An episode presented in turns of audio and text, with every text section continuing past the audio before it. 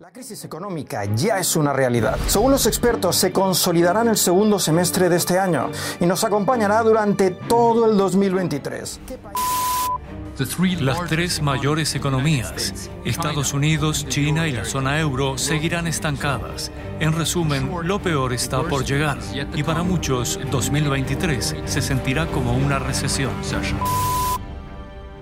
Al escuchar este tipo de noticias de CNN y Caracol, lo que nos queda claro es que la crisis económica nos está respirando en la nuca, y por eso los expertos hablan de una recesión económica en el 2023. Pero antes de que entren en pánico, tenemos que decirles que las crisis económicas son un tema que tiene tanto de largo como de ancho, como dicen popularmente. Por eso, durante los siguientes tres episodios iremos por partes, para entender muy bien qué es una crisis económica, cómo nos afecta el bolsillo a los colombianos y qué deberíamos hacer para estar preparados el próximo año. Esto es Economía de a pie, un podcast de Bancolombia.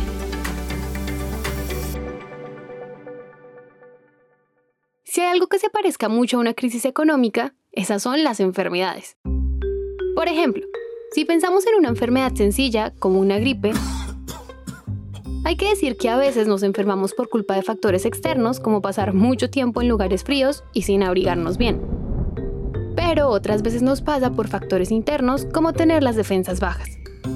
Ahora, si llevamos esta relación de posibles causas a la economía, pues... Es cuando algo que está saliendo mal se intensifica a un punto que empieza a afectar el comportamiento de otras cosas.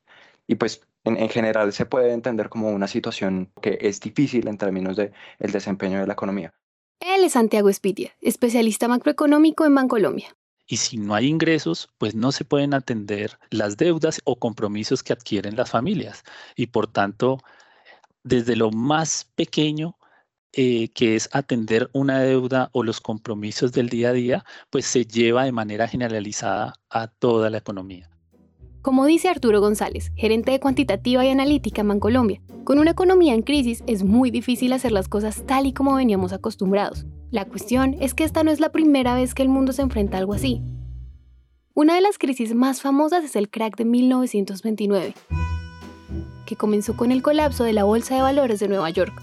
De hecho, en los últimos 150 años, el mundo ha sufrido 14 recesiones y según el Banco Mundial, la que se espera como consecuencia de la pandemia puede ser de las más complejas, y esto tiene varias explicaciones.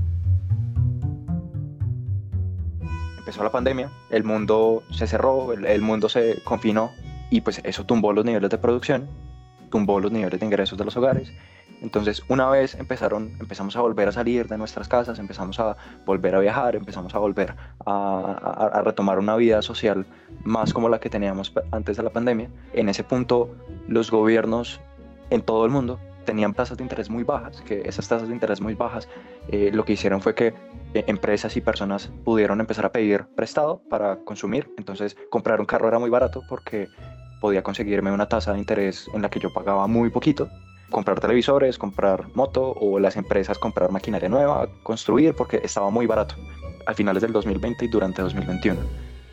Y eso pues llevó a que de alguna manera se pudiera brindar algún auxilio por parte de los gobiernos, por parte de los bancos centrales, pues, para poder recuperar la economía. Entonces, claro, eso fue de una magnitud muy importante en todo el mundo. Eso hizo que la demanda, el deseo de gastar y la capacidad, porque había recursos para gastar, se empezara a recuperar muy rápido.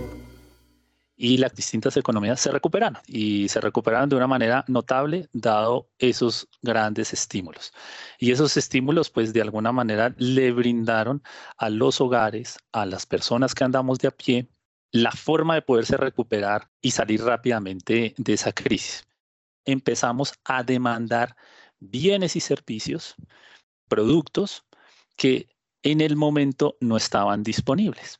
Entonces todos queríamos salir a comprar, pero la capacidad de las empresas de producir no se recuperó tan rápido.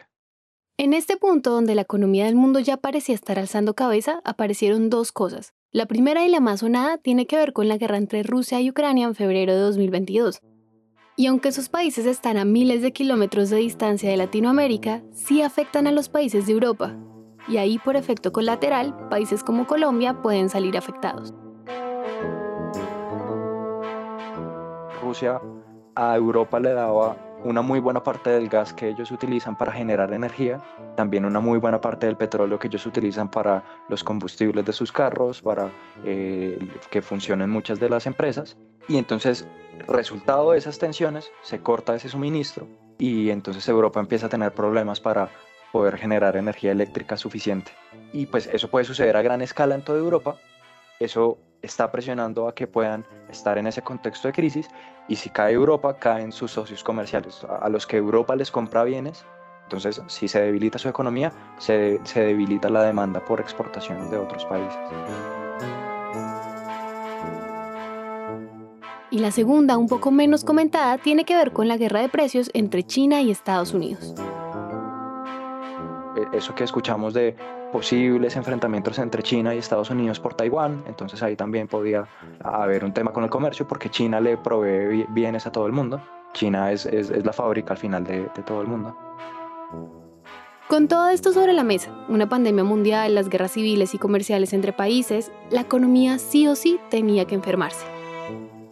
La combinación de esos dos elementos es lo que llegó en un mismo momento y está afectando mucho lo que se puede esperar eh, para el desempeño de la economía durante el próximo año. Entonces, si volvemos a la relación que les habíamos dicho al principio de este episodio, que la crisis se parece mucho a una gripe, con todas estas cosas que se le sumaron, esa gripe hoy en día está a punto de convertirse en una neumonía. Y lo peor es que ya no hay suficientes anticuerpos para combatirla. Y en la economía, el síntoma más visible sobre la gravedad de esta gripe se llama inflación. La demanda fue muy fuerte y la oferta estuvo limitada. ¿Y eso qué llevó? que no solamente las economías se recuperaran rápidamente, sino que cuando existen esos desequilibrios entre una demanda muy robusta y una oferta limitada, pues se, se empiece a erosionar los precios. Y cuando menciono erosionar los precios es básicamente que se empiezan a subir y los precios suben. Y por eso es que los que monitorean la inflación no solamente los que lo miden, sino que los que monitorean la inflación, les gusta que esas métricas o esos precios suban de una manera ordenada. ¿Y qué es lo que pasó con ese desbalance entre la oferta y la demanda? Pues llevó a que los precios subieran de una manera abrupta o mencionarlo desordenada. Y por eso empezamos a escuchar de inflación a finales del año pasado, ya se estaba volviendo un problema, pero pues más recientemente eh, todos los titulares eh, eh, son la inflación salió en tanto porcentual que no lo veíamos desde hace 20, desde hace 30, desde hace 40 años. Y, y por otro lado, cada vez más se escucha en las calles de hacer mercado está muy caro. ir a comprar la fruta, la carne, la leche, el pan está muy caro. Y para controlar la inflación, las economías también usan pastillas, por decirlo de algún modo, para resolver su malestar, o por lo menos intentarlo. Y es que, ¿cuál es ese medicamento? Subir las tasas de interés. ¿Quién hace las intervenciones para poder controlar el crecimiento ordenado de los precios? Los bancos centrales. Y la forma en que pueden controlar ese crecimiento ordenado de los precios es a través del incremento de las tasas de interés. Entonces esas tasas empezaron a subir y están subiendo en todo el mundo. Y el objetivo de esas subidas de tasas es ese, que hogares dejen de gastar, empresas dejen de invertir. Y cuando eso pasa, si se gasta menos y se invierte menos, el crecimiento económico se afecta. Si se sobremedica, pues ¿qué es lo que va a pasar? Puede que la inflación baje, pero puede repercutir en otro tipo de enfermedades o en otro tipo de anomalías de orden económico porque pues si yo compro menos camisetas, entonces ahora la empresa que produce camisetas, pues le toca empezar a recortar su producción, ya no puede contratar tantos trabajadores, entonces si tienen 20, de golpe tiene que despedir uno o dos porque ya los ingresos no le alcanza para pagar la nómina. Entonces, en buena medida, los temores de la recesión que viene o de la que ya se está empezando a presentar es porque las tasas de interés en todo el mundo están muy altas. Y están muy altas porque la inflación está muy alta y lo que se quiere es lograr reducirla. En otras palabras, la subida de las tasas de interés en los bancos significa que ya no pediremos tantos préstamos o créditos, lo que nos lleva a limitar nuestros gastos. Y si dejamos de gastar dinero, pues entonces, por ejemplo, los productores de camisas, zapatos o celulares no tendrán que producir grandes cantidades de estos productos, sino que solamente producen las que serán vendidas. Todo esto parte de la ley de la oferta y la demanda, y en este caso, menor demanda es igual a menor oferta, y como lo habíamos escuchado antes, entre menos productos más alto su precio. Por eso es que los expertos afirman que el punto en el que estamos es el de quiebre, lo que no es otra cosa que una recesión económica en todo el mundo. Y aquí queremos contarles un ejemplo para entenderlo de una forma más sencilla.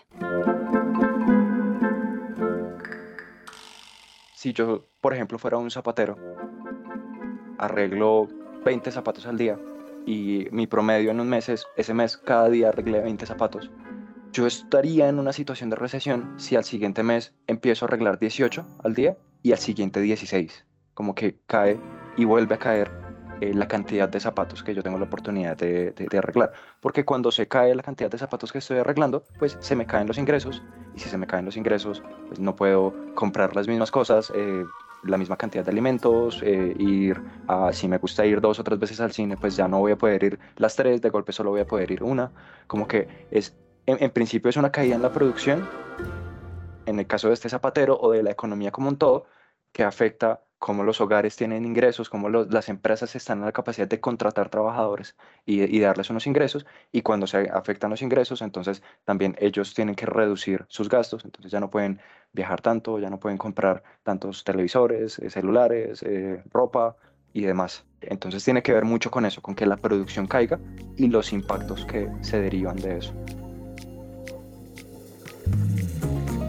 Con todo lo que les hemos contado, está claro que la economía del mundo está en crisis, que lo más probable es que el 2023 sea un año de recesión y que el ejemplo del zapatero del que nos hablaba Santiago se repita en casi todas las industrias. Aunque ese es el panorama más realista, en el próximo episodio les contaremos cómo puede verse afectada la economía del país y el bolsillo de todos los colombianos con la recesión y las medidas que se están tomando para frenar la inflación.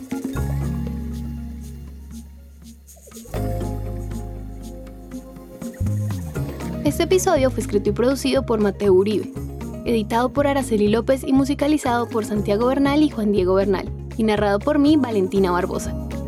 No olvides escribirnos a través de nuestras redes sociales de Bancolombia. Encuéntranos en Instagram, Facebook, Twitter, TikTok y LinkedIn como arroba Bancolombia y arroba Bancolombia Oficial. Gracias por escuchar.